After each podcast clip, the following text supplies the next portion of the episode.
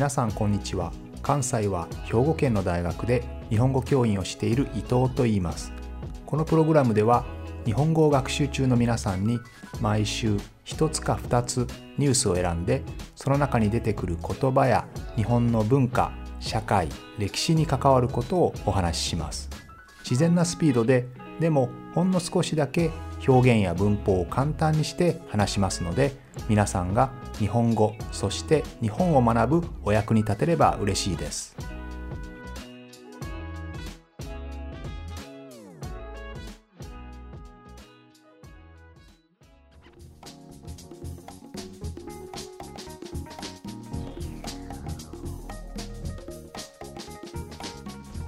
今週はデジタル化とハンコや印鑑文化についてお話をしたいと思います、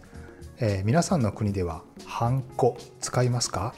えー、ほとんどの国では使わないと思いますね。ほとんどの国では自分のサインをするだけなんですが日本はハンコ文化ですよね、えー、あまり日本に来たことがない人はイメージもしにくいんじゃないんでしょうか、え自分の名前をですねえスタンプのように押すんですね。それがサインの代わりになります。でえこの2020年に去年ですね去年の11月にですね行政手続きまああのさまざまな法律とかですね公の文書の手続きにはハンコが必要だったんですけれどもこういったものを全て廃止するというふうにですね11月に行政改革担当大臣がそのようなことを発表したわけです。で実際に少しずつですねその改革は進んでいてハンコの手続きというのはかなり減ったと言われています。このハンコによる手続きを減らすために大きな役割を果たしているのがハンコのデジタル化ですね。デジタルの文章ですね。そのファイルにデジタルでハンコが押せるように実際に自分でハンコを押すのではなくてデジタルのハンコを押す。これが法律的にも正式な文書として認められるようになっていますのでそうした中でデジタル化されたハンコというのは大変大きな働きをしています。ただデジタル化されてもハンコ文化はそんなにすぐにはなくならなくてそのハンコ文化の中で大変面白い習慣があるんですね。それはお辞儀ハンコと呼ばれるものですけれどもえー、皆さんの中にはあまりハンコを使ったことがない人も多いかもしれませんけれど、まあ、ハンコは基本的には、えー、縦ですね。例えば伊藤だったら「い」と「と」という文字が縦に並んでいるんですけれどそれをですね左に傾けて押すんですね。そうすると「伊藤」という文字が少し傾いて見えます。それがお辞儀をしているように見える、えー、会社などで正式な文書にまあ、倫理というんですけれど、えー、いろんな許可を取っていく時にはですね、えー、順番に、えー、反抗をしていきます、えー、下のものから立場が上のものに向かってどんどん反抗していきます、えー、右側が一番下ですね。だんだん、えー、左にどんどん進んでいくんですけどつまり左の人の方が偉い人なんですね。その、えー、左の人に、えー、お辞儀をしているように見えるように斜めにハンコを押すというこういう文化があるんですけどこれが実はデジタルのハンコでもできるようになっているんですね、えー、つまりただ押すだけではなくて何度傾けるか、えー、これを選べるそうですね、えー、大変面白いですね。また私はしたことがありませんが、え逆に押す上下逆さまにして押すと、え私は認めるけれど不本意である。つまり自分の望んだ結果ではないということを示すために逆さまに上下逆に押すというそんな文化もあるそうですね。また印鑑の大きさにもルールがある場合があって役職が位が下の人は小さな印鑑、えー、上に行くと大きな印鑑になる、えー、というそんな印鑑文化もあるそうですね。これは会社によって違います。まあバカバカしいとか、えー、くだらないというそういう意見もあるかもしれませんが、まあ、日本人のですね少しでも相手に敬意を表したいという思いは、えー、ハンコ以外にもさまざまなところで現れますしまた、えー、ハンコの大きさで役職が分かるというのは実は大変便利ですね大きな会社になると名前だけ見てもこの人が偉い人なのかそうじゃないのかっていうのは分からない時もありますのでで聞くのも少し失礼ですよね。あなたは何の位の人ですか？と聞くのもなかなか難しいので、え、こういったハンコによって間接的に知ることができるというのは実は大変、え、便利な文化だったりもします。またお辞儀をする時に左に傾けるわけなんですけど左に傾けると今度は右の肩ですね右の肩が上がるということで日本語では右肩上がりというのは大変縁起のいい言葉です。え、例えば会社の業績などがどんどん上がっていく時去年よりも今年今年よりも来年どんどん良くなっていくと皆さんもグラフなどで見ると左が過去で右が未来ですよね。そうするとグラフの線がどんどん上に上がっていって、え、右の部分が大きくなります、え、こういったものを右肩上がりといって大変喜ばしいこと嬉しいこととして捉えますのでその意味ではお辞儀を左にしていると自然に右が上がるということで、えー、まあ縁起がいい右肩上がり会社が右肩上がりになるというような、え、そんな意味も込められていると言われています。えところでハンコのことを、まあ、印鑑と呼んだりもしますけれども実はこれは正式名称ではなくてハンコの正式名称は印象です。印象というのはですねもともと中国の秦の始皇帝という皇帝ですね。エンペラーが、えー、ハンコを使っていたわけですがこの皇帝が使うエンペラーが使うものを字というふうに呼んだんですね。字。そして皇帝の下に使えるものその部下ですね。部下が持っているものは陰というふうに呼びました。で、えー、陰と字ですね。皇帝が使うものが字、えー、その部下が使うものが陰。そしてその部下の中でもすごく偉い人大将軍といった非常に偉い人は将と呼ばれるようになりました。でこの陰と将が一緒になってつまり皇帝が使う字と区別して印象というんですけれどもこの印象がハンコのことです。本来はですね。では印鑑は何かと言いますと印鑑というのはその印ハンコですね。それを登録した漢漢というのは図鑑とか選手名鑑とか何々年間というふうにですね基本は本です。分厚い本ですね、えー、つまり印鑑が登録してある漢本ということになります。でなぜ何を登録するかと言いますとこのハンコは誰のものですというふうに基本は一人一つしかハンコを持てないのでその印象ですねハンコを登録した官ということで印鑑というふうに言います。ですので本来は印鑑というのは本のことあるいは登録されたもののことを言います。が、えー、我々は一般的にですねハンコのことを印鑑と呼びます。逆に正式名称の印象という言葉を使う人はほとんどいないですね。この印鑑に登録されているもの、まあ、登録することを印鑑登録というんですけれども印鑑という本に登録されているものを実印というふうに言います。一人一つしかありません。大事な書類ですね。家を買ったり結婚したりする時そういった時の契約の時に押すものが実印です。印鑑に登録されているものという意味ですね。それに対して会社などでこの書類を見ましたとかこの書類の内容を OK 出しましたというような形で、えー、押すものそれは認め印まあ、認めましたということで押す認める印象なので認め印というふうに呼ぶんですね。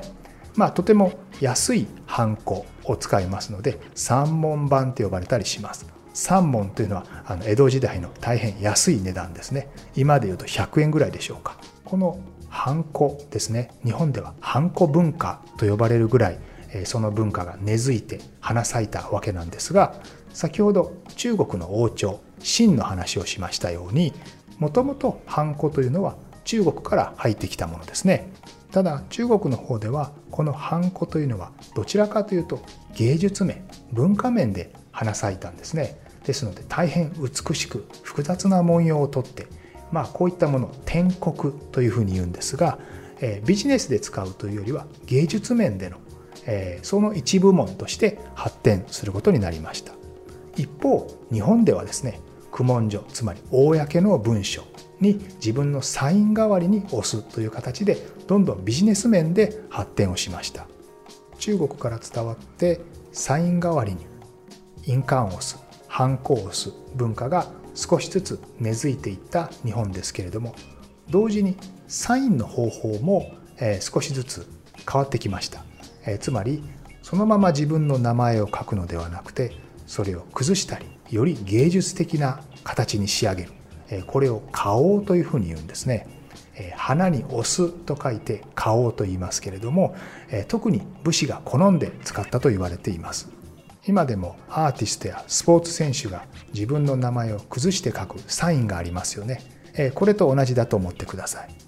この花王がどんどんどんどん形が崩れてより芸術的になってくるとまるで何かのマークのようになっていくんですね。そうするとそれだけでは読めませんので自分の名前を書いて顔を書く。顔は本当は自分の名前なんですよ。ですので伊藤と書いてまた横に伊藤と書いてるようなもんなんですが右側の顔の伊藤は読めませんから何かのハンコのような役割を果たすことになります。この顔も何回も書くのは大変ですよね。複雑なサインですから。それを今度は彫刻にして結局ハンコのようにインクをつけて押せるようにするんですね。ですので最終的には顔とハンコの区別も徐々になくなってくるんですよね。またハンコになるとただ書くのが楽になるだけではなくて例えば手に怪我をしてしまった時などには顔のハンコを押せばいいだけですよね。その意味ではハンコというのはある種のバリアフリーの講師始まりだったのかもしれませんね。手が不自由でもハンコは押せますからね。自分の直接のサインそれを崩した顔またはハンコですね。それ以外にも手形というのも日本ではありました。これもハンコと似ているんですが自分の手ですね。自分の手にインクをつけてそのまま紙に押す。えこれを手形と言いますね。手の形なので手形です。この手形というのはそれが押してあるということは正式な文書ですのである資格とか権利例えばそこにいくらのお金の価値があるとかね、えそういったものですけれどもそういった書類そのものを手形というふうに呼ぶようになりました。もともとは手形、まインクがついた手の形の印のことを手形と言うんですけれどもその手形が押されたものその紙のことも手形というふうになったんですね。例えば通行手形どこかを通っていい、えー、まあ今でいうパスポートみたいなものですね、えー、通行手形とか約束手形為替手形のように使います。ちなみに皆さんがよく知っている切手ですね。手紙を送る時の切手も本当は切符手形の切符手形が短くなって切手になっています。これだけの価値があるものこれだけのお金をあなたに借りていますよ。そういったパブリックな証拠として手形を使うんですね。このように手形ハンコ顔それから実際に自分でサインをする。辞書ですね。自分で書く辞書ですけれども、まあ、こういったさまざまな形でこの文書は私が正式に認めたものですよということを示したわけなんですが今の現代の日本の社会ですね。で根付いているような会社で使うハンコ正式な文書にハンコを押すというのはですねちょうど明治6年にですね10月1日に正式な書類には本人が辞書して自分で名前を書いてその横に実印を押すべしというふうに決めたからなんですね。ですのでこの10月1日は日本ではハンコの日とされています。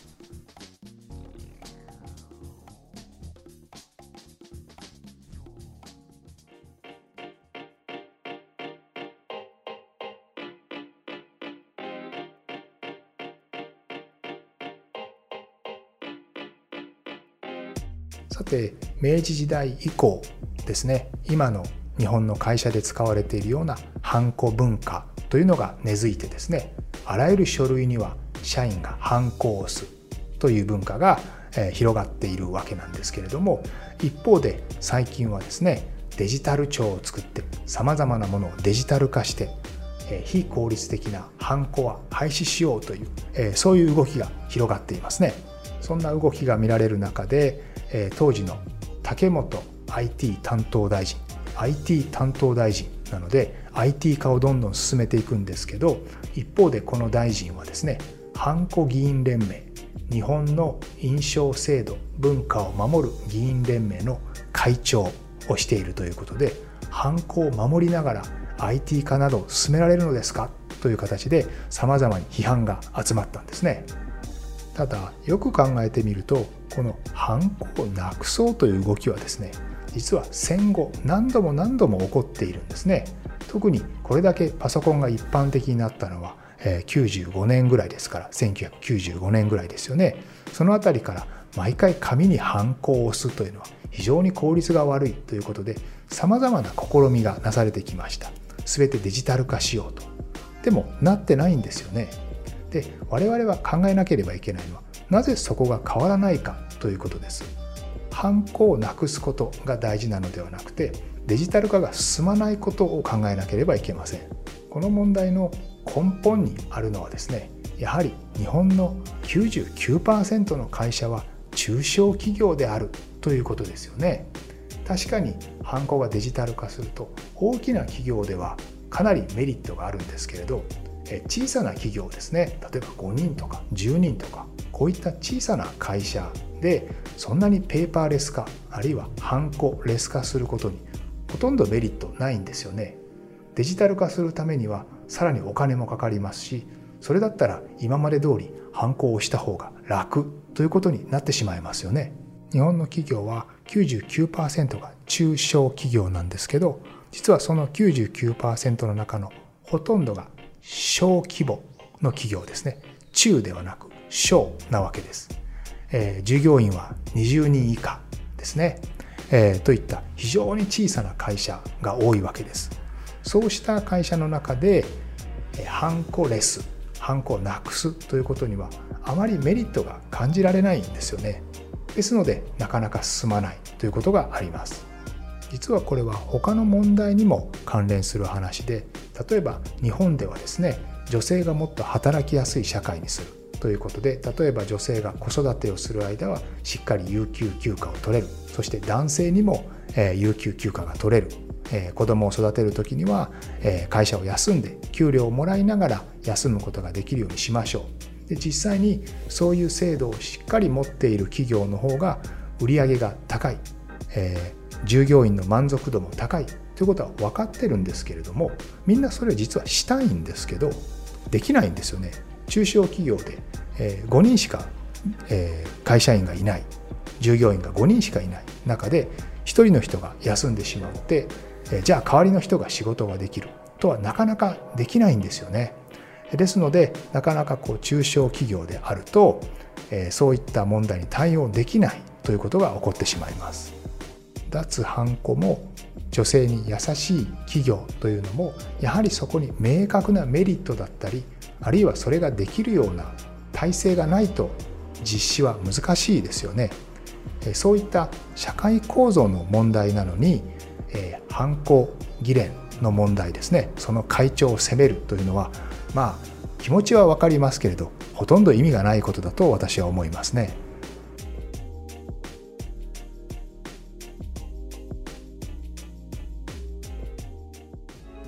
このプログラムでは日本語を学習中の皆さんに毎週ニュースを選んでその中に出てくる言葉や日本の文化社会歴史に関わることをお話しします。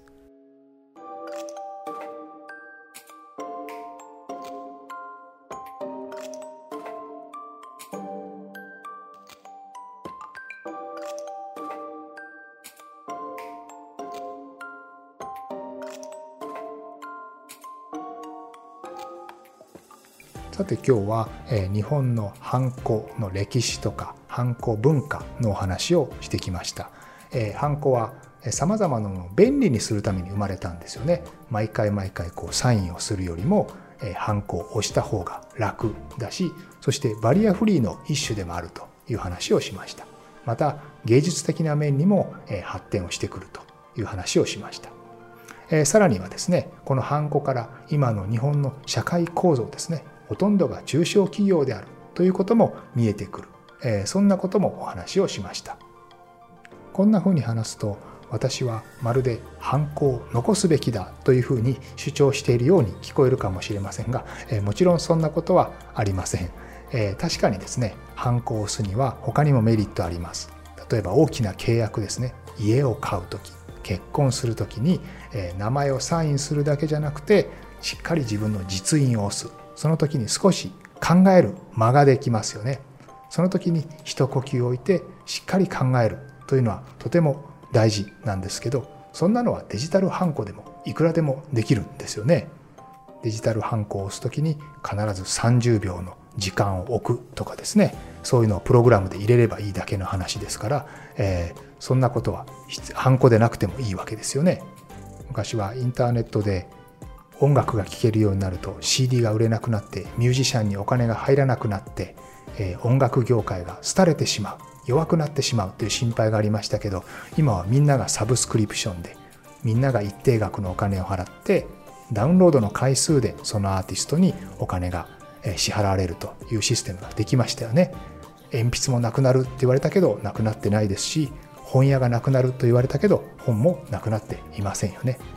この便利なものへどんどん移り変わっていくものに対して無駄に反対するというのはラダイト運動と同じですね。ラダイト運動というのは、えー、産業革命の時にいろんなものが工場で機械で作れるようになった時にですねそのことによって仕事を失った労働者がですねその機械をどんどん打ち壊した運動ですけれどもまあそんなことやって一時的に止まってもその後やはり機械化というのはどんどん進みますのでやはりそういったとこに抵抗するのは無駄以外の何者でもないですよね。